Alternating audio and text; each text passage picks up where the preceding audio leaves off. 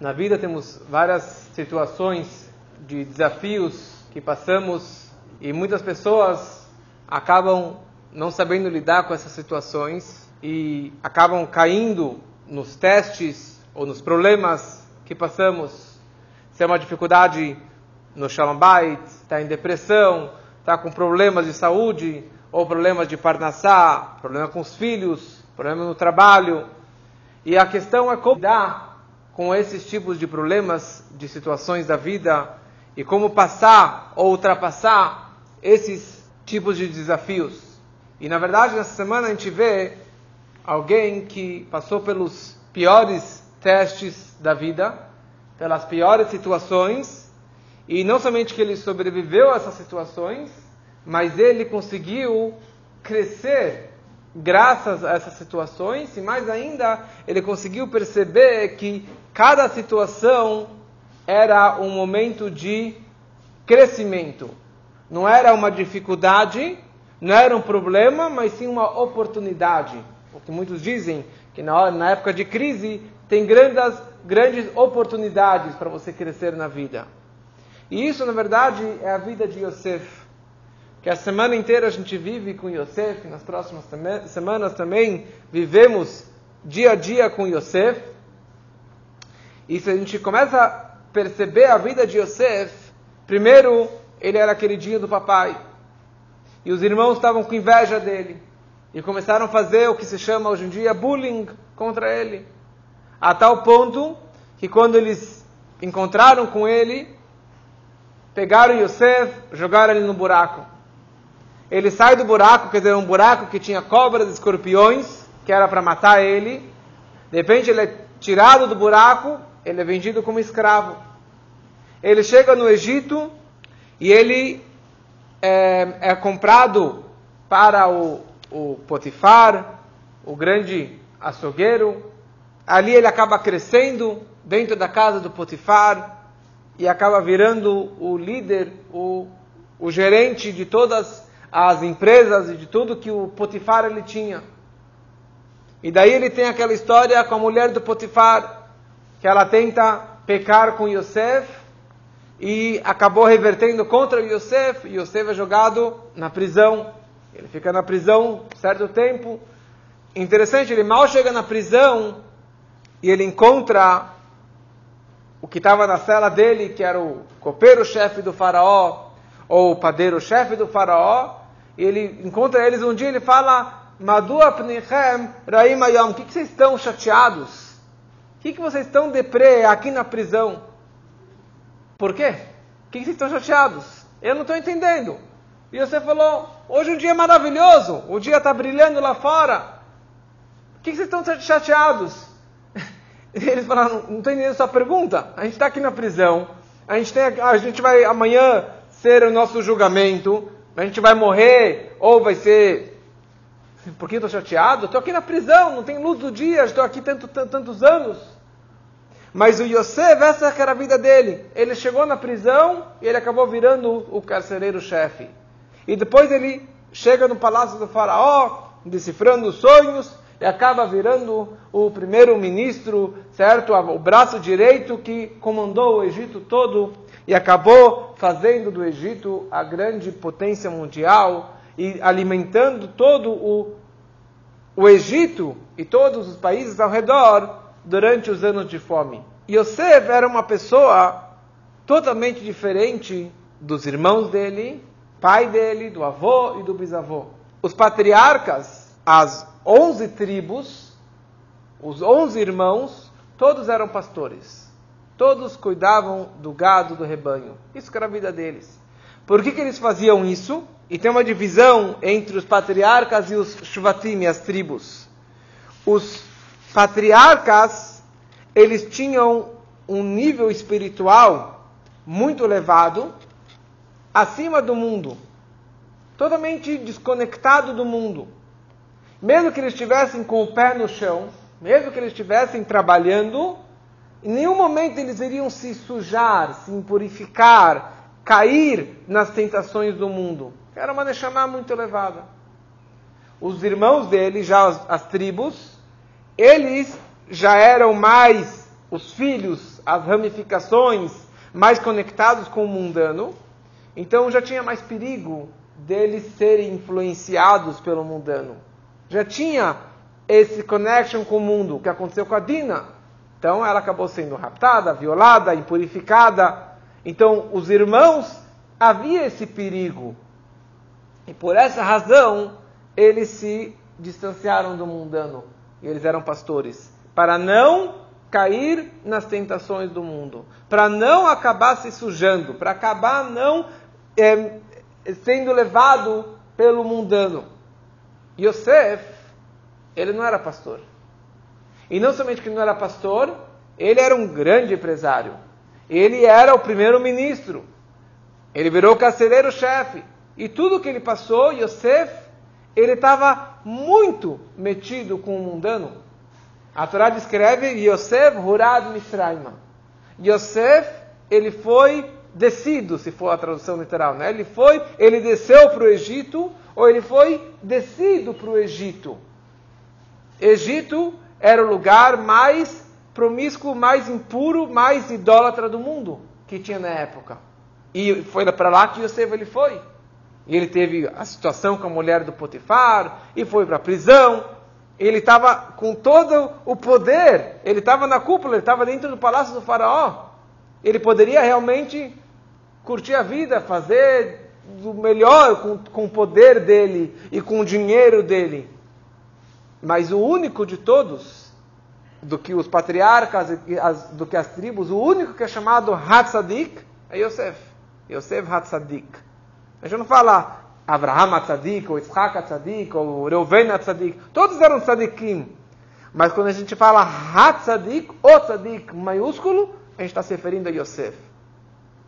Não, porque ele não era que nem Abraham, que estava nas nuvens, desconectado no mundano, é fácil ser tzadik. Mas ele colocou o pé na lama. Ele colocou a roupa do inimigo ele mergulhou na política e na, na, economia do Egito e lá dentro ele conseguiu transformar tudo isso. Então é isso que o Medrash ele descreve. O Medrash fala que a palavra Horad, Horad significa que ele desceu, mas por outro lado ele fala que Horad significa Shalat, Kivshon, que ele dominou, ele controlou. Horad também que a gente fala Veyer Miyam Adyam, que vai dominar quando a Torá está falando que Yosef ele Hurad, que ele desceu para o Egito, na verdade isso representa que ele dominou o Egito, que ele conquistou o Egito. Quer dizer que não é que ele desceu e ele dá a Ele primeiro desceu, trabalhou, conquistou e daí ele acabou se levando posteriormente.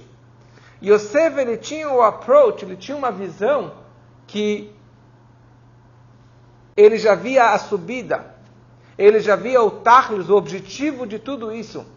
Não é que eu estou descendo e depois de muitos anos eu vou transformar e fazer daquele lugar um lugar maravilhoso. Ele já conseguiu desde o princípio enxergar que tudo é divino e que tudo é positivo. E o qual o objetivo que eu estou descendo? O objetivo que eu estou descendo para o Egito é para conquistar o Egito, transformar o Egito naquilo que ele fez. Uma outra explicação o Medrash traz, Yosef Hurad Mitraim, Hurad significa que alguém fez ele descer, ou que alguém desceu com ele. Fala o Medrash, Horid, que Hashem Horid et Ashkinah que ele trouxe Deus junto com ele, quer dizer que Deus desceu com ele dentro do Egito. Ele entrou na impureza do Egito, na lama do Egito, ele desceu lá, lá para baixo, mas Deus foi junto com ele, desde o princípio. Então, quando ele chega no palá na, na, na, casa do Potifar, ele, o, o, o Potifar percebeu o Shashem Rimó.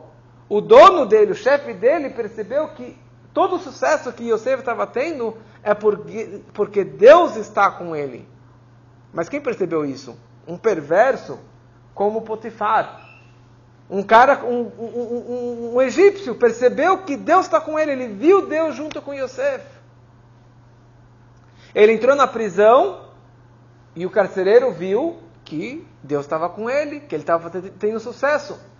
E tudo que Yosef ele fazia, ele enxergava Deus, ele enxergava o positivo. Então, quando ele chega na prisão e ele vê lá o, o copeiro e o, e o padeiro chateados, tristes, deprê, ele falou: O que vocês estão tristes? Está na prisão. Mas vocês não estão entendendo que essa prisão não é um buraco. Isso aqui é uma oportunidade. Isso representa luz. Deus está comigo. Ele enxergava em todo lugar que ele estava. Deus brilhava junto com ele, por intermédio dele. E por isso que ele, cada lugar que ele passava, ele conseguia transformar aquela situação.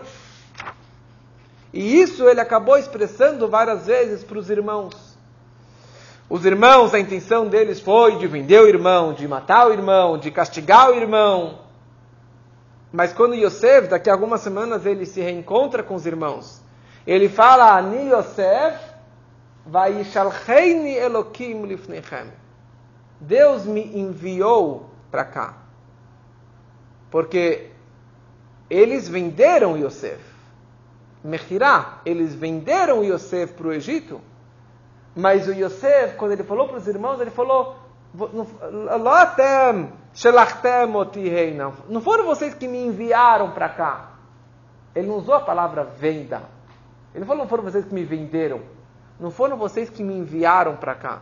Porque ele enxergava não como uma venda, não como uma descida para o Egito, mas como uma missão. Como uma ele, uma, ele foi um enviado de Hashem. Vocês, não foram vocês que me enviaram para cá. Que Elohim, foi Hashem que me mandou para cá. Quer dizer, eu não estou nada chateado com vocês. Pelo contrário, não foram vocês que me venderam. Não foram vocês que me enviaram para cá. Não foram vocês que me jogaram para cá. Foi Hashem desde o princípio que me trouxe para cá, para que eu pudesse realmente sustentar vocês e o mundo durante os anos de fome e transformar o Egito. Essa que era o ponto de vista de Yosef sobre toda essa situação. Então, anos depois, quando Yaakov falece, e eles ficaram preocupados que Yosef iria então se vingar da venda, então eles viram para Yosef, eles inventam uma história que o papai, Yaakov, antes de morrer, ele fez um juramento que você não se vingasse da gente. O Yosef começa, quando ele escuta essa, esse encontro dos irmãos, pensando que ele iria se vingar, Yosef ele começa a chorar. Yosef era chorão. É a pessoa que mais chora em todo o Tanakh. Ele chora sete, oito vezes nessa paraxá, paraxá seguinte. Toda vez que ele se emociona alguma coisa, ele começa a chorar. O que quer dizer que ele chora? Quer dizer que ele está com um sentimento muito profundo. Que ele está falando, you miss the point. Vocês não estão entendendo nada. Vocês ainda, depois de todos esses anos, vocês ainda acham que vocês me venderam? Que vocês que me castigaram? Que vocês têm alguma coisa a ver com a minha é, estadia no Egito, não foram vocês. Ele falou: não foram vocês. Foi Deus que me mandou para cá. Foi Deus que me enviou como um xilia, como um mensageiro para cá. A oportunidade de eu crescer. E qual é a prova disso? Que ele, Agomela Hayavim Tovot, ele acabou retribuindo aqueles que castigaram a ele com tovot, com bondade. Ele deu para eles a melhor terra do Egito, Goshen, deu dinheiro, deu comida, deu fartura, deu tudo do bom e do melhor após o falecimento do pai. Porque para ele era muito nítido, era claro que tudo isso que acontece na vida não é uma desgraça, não é um problema, não é uma dificuldade, não é uma descida, mas sim é uma gangorra, é a oportunidade de você crescer. Então, na nossa vida, quando tem uma dificuldade, quando a pessoa tem problemas de saúde, de parnassá, de shalom bayit, com os filhos, você pode falar, você pode entrar em depressão, você pode ficar chateado, você pode enxergar isso como uma desgraça. Mas se você aprende um pouquinho da vida do Yosef, e nós somos chamados Son Yosef, o rebanho de Yosef, então você pode pegar essa energia do Yosef Atzadik e levar para a sua vida que os problemas, as dificuldades, não são dificuldades. A escuridão não é escuridão. Pode ser que você está na prisão, literalmente. Pode ser que você está com, com pena de morte amanhã. Mas você fala que você está chateado. Hashem que te colocou aqui. Você tem uma missão aqui. Você tem um propósito aqui. O pai do Rabino Jacobson, ele estava uma vez doente, estava no hospital, estava com diabetes, estava bem doente. Véspera de Yom Kippur, o Rebbe vira para o Hadakov, para o secretário, para que ele fosse até o hospital e desse para ele um leca com bolo de mel. E o Rebbe falou para ele, você está no hospital por uma shlichut. Quer dizer, você está no hospital por uma missão. Quando você acabar essa missão, você vai sair do hospital. E logo depois ele acabou saindo do hospital. Quer dizer, você tem que enxergar que quando você está no hospital, ou quando você está doente, ou quando você está com um problema, não é uma queda, não é uma descida, não é um problema, não é uma escuridão, não é uma prisão, mas pelo contrário, é uma missão. Você tem um propósito naquele lugar. E quando você enxerga dessa forma, você consegue realmente transformar a sua vida e transformar todo o seu dia a dia para que você consiga ter essa luz e essa alegria de vida e esse brilho no rosto como que Yosef ele tinha a sua vida toda.